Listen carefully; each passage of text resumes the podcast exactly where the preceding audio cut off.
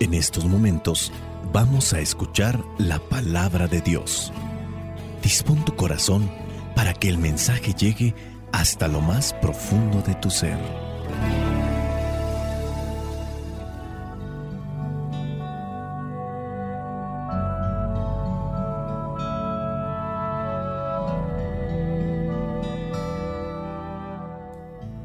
El Evangelio que la iglesia nos presenta para el día de hoy corresponde a Lucas, capítulo 1, versículos del 26 al 38. Dice así, a los seis meses Dios mandó al ángel Gabriel a un pueblo de Galilea llamado Nazaret, donde vivía una joven llamada María. Era virgen, pero estaba comprometida para casarse con un hombre llamado José, descendiente del rey David. El ángel entró en el lugar donde ella estaba y le dijo, Salve, llena de gracia, el Señor está contigo. María se sorprendió de estas palabras y se preguntaba qué significaría aquel saludo. El ángel le dijo, María, no tengas miedo, pues tú gozas del favor de Dios.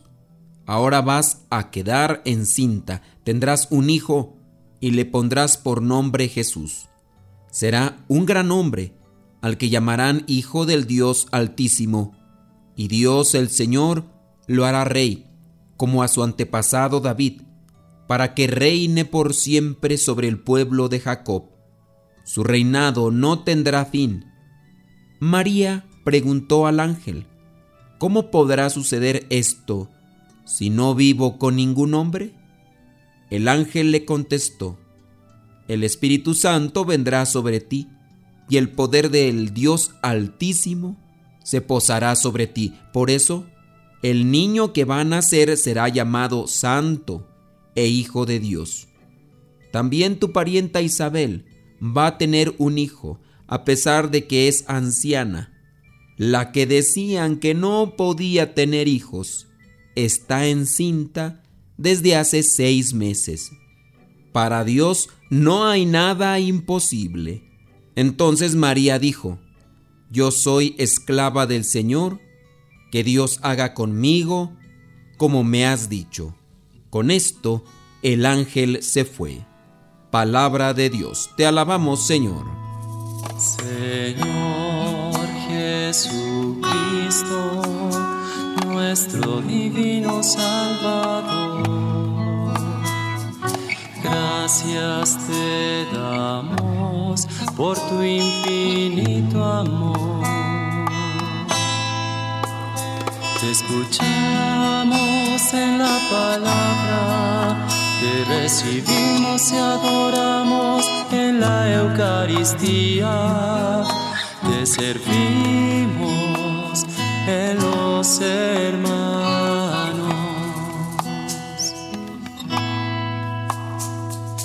Que seamos misioneros como lo quieres tú, enseñando a los hombres el fuego de tu amor.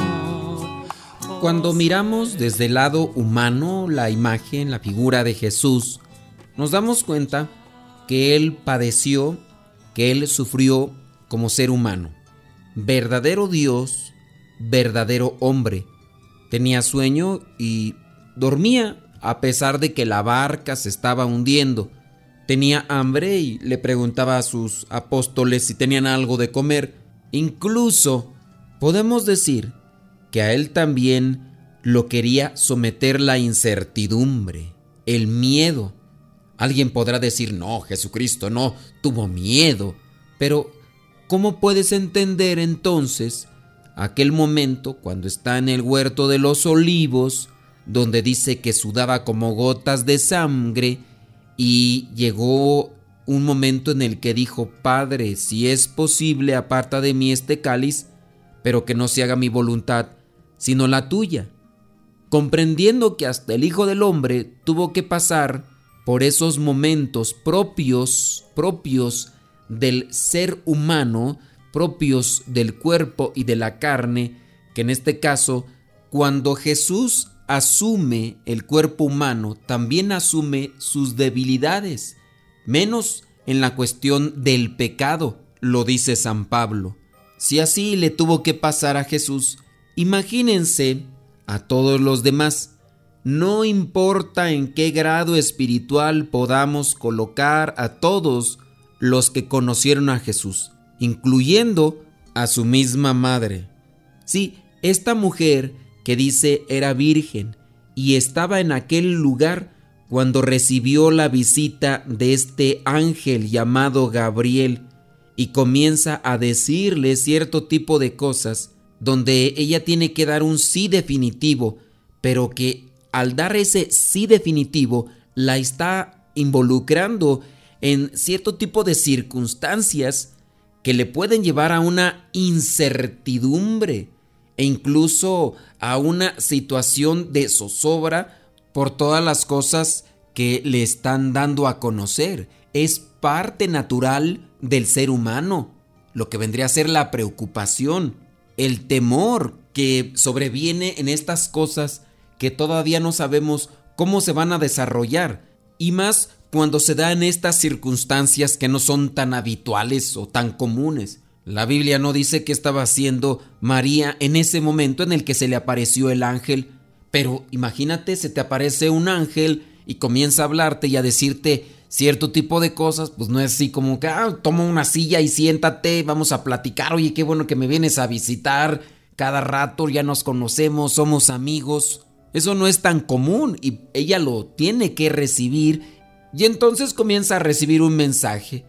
¿Qué seguridad puede tener uno de que algo que se nos aparece así de la nada pueda ser realmente un enviado de Dios? Aunque uno podría decir, no hombre, ella no tenía problema, uy, ella tenía paz en su corazón, hombre, se codeaban con los ángeles, ella los ubicaba muy bien. No podemos decir con seguridad eso. Tampoco podemos decir que entró en pánico, incertidumbre y miedo y comenzó a rechazar todo, no. Obviamente la sintonía que tenía con Dios le hizo conocer o saber que lo que estaba escuchando y la presencia de este ángel pues eran venidos de Dios.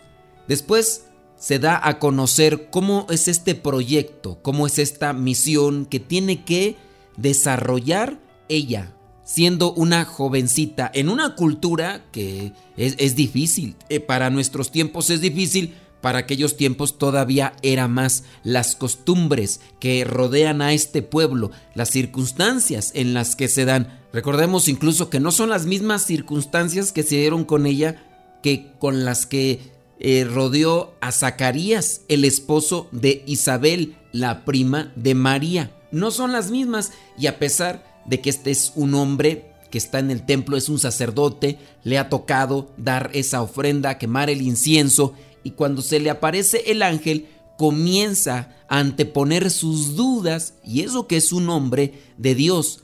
Nosotros sabemos que aquí quien trabaja es Dios y también la disposición de cada uno de nosotros. Podemos adelantarnos y presentar muchas ideas, pero en el caso de María hay una conexión con Dios que le hace saber y también incluso le hace tener aquello que en estos momentos nosotros tenemos que buscar, la confianza y la esperanza en el Señor. Si ella distingue que la presencia que tiene ante ella es de Dios, que es un ángel, sabe que lo que le está comunicando, aunque dentro de una formulación humana parece complicada y difícil, sabe que como cuenta con la ayuda de Dios, se llevará a cabo en su momento. Confianza, esperanza, fe. Eso lo tenía María, la madre de Jesús, lo tenía y por eso dio su sí. Nosotros también debemos de cultivar esto en estos tiempos difíciles en los que nos encontramos. Son circunstancias diferentes, pero el pánico nos puede dominar en cualquier situación y más cuando nuestra fe es débil, cuando nuestra esperanza incluso está resquebrajada, cuando no tenemos la luz del Espíritu Santo. María no es como otros seres humanos porque ella está llena de gracia. Sabemos que el saludo es así. Jaire, quejaritomene, jocurios metasu, alégrate, llena de gracia. Será en este caso que Dios, sin pedirle permiso a María, dijo, pues a ella la agarro y la lleno de gracia y no me importa si sí o no. Ella tuvo que incluso disponerse, también tuvo que poner su parte para que Dios trabajara en ella. Y eso es lo que nos hace falta a nosotros en estos tiempos que estamos pasando difíciles. Disposición de nuestra parte, confiar en el Señor, hacer lo que nos toca, abrir nuestra alma, nuestro ser, para llenarnos de esa gracia que necesitamos ante la incertidumbre, ante la zozobra de lo que va a suceder en el futuro. ¿Será que llegarán a ser más fuertes, más difíciles estos tiempos que estamos pasando?